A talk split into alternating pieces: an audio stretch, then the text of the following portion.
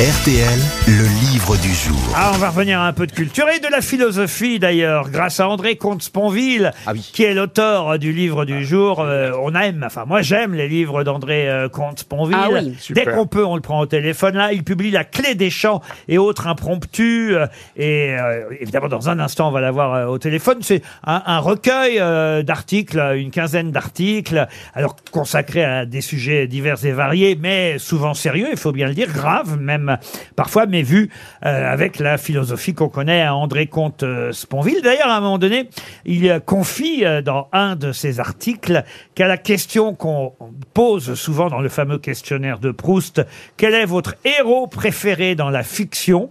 Lui répond toujours le comte Olivier de l'affaire. Alors, il répond pas ça, évidemment. Il répond directement le nom du personnage fictif que je vous demande de retrouver. Mais ce personnage fictif, c'est le comte Olivier de l'affaire. Quel est son nom le plus connu Alors Monte Cristo. Pas Monte Cristo. Ça a un rapport avec euh, la fin de vie? Non, du Barbe tout. bleue. Euh, un des articles de Ouais, c'est ça. André Comte-Sponville est lié à l'euthanasie.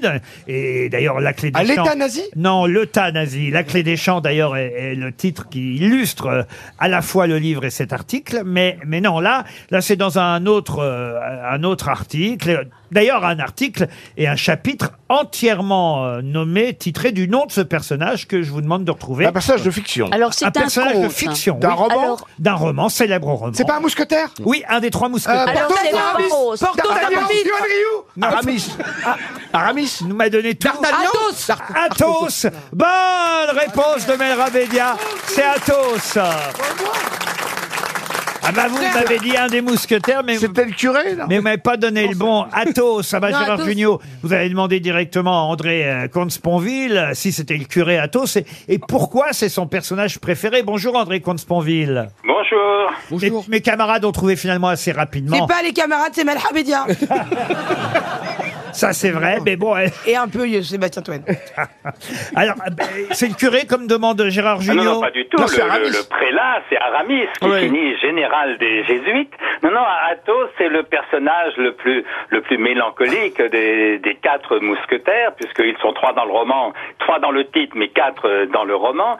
C'est le plus mélancolique en quelque chose, c'est même le plus désespéré, sauf qu'il tire de son désespoir une forme de, de courage, de, de noblesse, d'élévation spirituelle qui, qui m'a toujours bouleversé. Vous Et savez, oui, on et en dit plus, qu'il- pardon, mais il est amoureux de Milady. Ouais. C'est un peu le Nicolas Dupont-Aignan de la Renaissance. Son désespoir est lié au fait que Milady l'a, l'a trahi euh, et que lui-même croit l'avoir assassiné. En Non, vérité, N'en voulez pas, André Comte-Sponville, à Ariel euh, Dombal et l'habitude d'interrompre les philosophes Non, à table. Non, mais j'ai- joué. d'Athos commence par un drame sentimental, Oui. mais que de ce drame sentimental, il a su tirer un surcroît de, de noblesse, de, de puissance de vivre et de courage.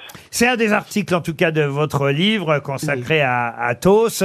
Il y a une lettre à Blaise Pascal aussi, euh, parce que c'est le premier philosophe penseur euh, qui vous a donné envie vous-même d'être philosophe, André Comte-Sponville? C'est vrai que c'est sans doute le premier philosophe que j'ai lu du temps où j'étais croyant, catholique, mais je dirais que c'est aussi et surtout le, plus proche de, mon cœur. Au fond, je suis bouleversé par cet homme, par sa sensibilité, par sa vision de l'homme et de la vie, pas tellement par ce qu'il dit sur Dieu. D'ailleurs, sur Dieu, il ne dit pas grand-chose, puisque lui-même reconnaît que Dieu est incompréhensible, indéfinissable, indescriptible. Non, par contre, ce que Pascal dit sur la condition humaine, sur ce qu'il y a en nous de, de misère, de, de grandeur, de, de détresse et en même temps de, de courage, je trouve, j'ai toujours trouvé ça bouleversant. Monsieur Et- Comte Spondeville, je vous admire beaucoup. Est-ce que C'est je très peux... gentil à vous. Mais il n'y a pas de T, c'est Comte Sponville, pas Sponteville. Oui. Vous confondez Spontex et Sponville, Ariel. Je- c'est l'habitude de faire la vaisselle. Non, mais j'allais citer Pascal. Les silences de ces espaces infinis m'effraient. Monsieur Comte-Sponville, il fait pareil avec son mec. hein. Et c'est Ne vous une si inquiétez belle pas. phrase. Euh, mais euh, j'ai dit, et j'ai été un peu large, qu'il y avait une quinzaine d'articles. En fait, c'est 12 articles. hein, C'est dans- 12 articles donc sur des sujets effectivement un, un peu graves, la mort, le handicap, mais aussi le dernier texte, c'est sans doute celui qui m'importe le plus, qui est un long texte inédit sur ma mère, parce que j'avais j'avais parlé de ma mère lors d'une émission de télévision, parce que le journaliste m'interrogeait sur mon enfance. Et après cette émission, j'ai reçu des dizaines de mails de lecteurs et plus souvent de lectrices que je ne connaissais pas, mais qui me demandaient, mais où avez-vous ça, ce que vous avez dit à la télévision Et je leur répondais, bah nulle part, je ne l'ai jamais écrit. Et plusieurs m'ont dit, bah écoutez, écrivez-le. Et j'ai trouvé important, en effet, de, de l'écrire, c'est-à-dire d'expliquer ce qui, dans ma philosophie, euh, vient aussi de mon enfance, parce que l'homme que nous, l'adulte que nous sommes, par définition, c'est le résultat d'une certaine enfance.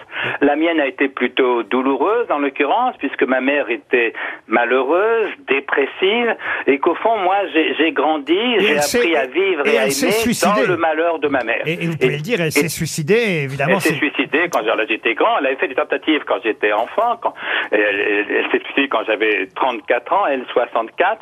Mais vous voyez, toute ma philosophie, au fond, j'ai essayé de, de m'arracher, si j'ose dire, à ce malheur de ma mère, qui était très aimante et que j'aimais et que j'aime toujours passionnément.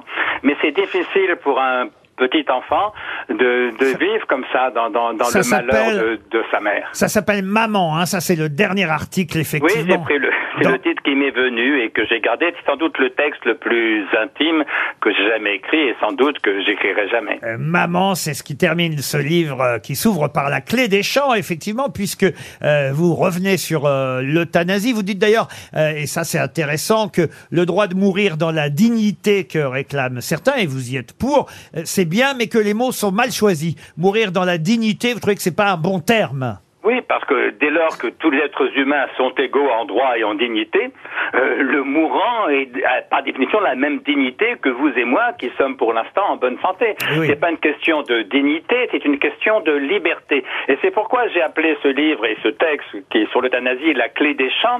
C'est c'est une citation de, de Montaigne. Montaigne écrit dans les essais le plus beau cadeau que nature nous ait fait, c'est de nous avoir laissé la clé des champs. La clé des champs, c'est-à-dire le droit de s'en aller, le droit de mourir. Et en effet, je crois, comme Montaigne, que le droit de mourir, y compris volontairement, fait partie des droits de l'homme. Alors bien sûr, pas, j'ai aucune envie de me suicider tant que tout va bien, vous voyez. Mais si un jour je suis atrocement malade, souffrant de terribles handicaps ou des maux de l'extrême vieillesse, je pense que le droit d'en finir, le droit de mourir fait en effet partie des droits de l'homme et actuellement, la législation interdit à quelques médecins que ce soit de m'aider à mourir.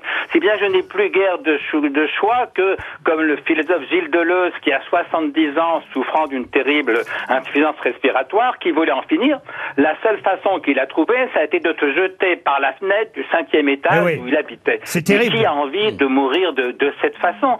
Pourquoi n'aurais-je pas le droit, plutôt que de me jeter par la fenêtre, de demander à mon médecin, Un qui suicide acceptera assisté. ou non, De vous pousser. m'aider à mourir non, pas un médecin de vous pousser, mais effectivement d'avoir recours à ce qu'on Oh, Il peut y a bien appeler eu Mike Brandt, hein, quand même. Euh, le suicide assisté. Vous revenez aussi évidemment sur la pandémie et sur cette époque folle qu'on a vécue euh, à cette époque-là, mais ça on avait déjà eu l'occasion d'en parler assez souvent ensemble. On était d'ailleurs plutôt plutôt d'accord si ma mémoire euh, est bonne, Tout à mais fait, tout mais, fait. mais vous revenez euh, là-dessus et c'est intéressant. Ça c'est le septième article à propos de la pandémie avec le recul qu'on a aujourd'hui. Ça s'appelle La clé des champs et autres impromptus. C'est signé André Comte-Sponville et comme à chaque fois, c'est très intelligent, très intéressant et très instructif. Merci André Comte-Sponville. C'était le livre du jour.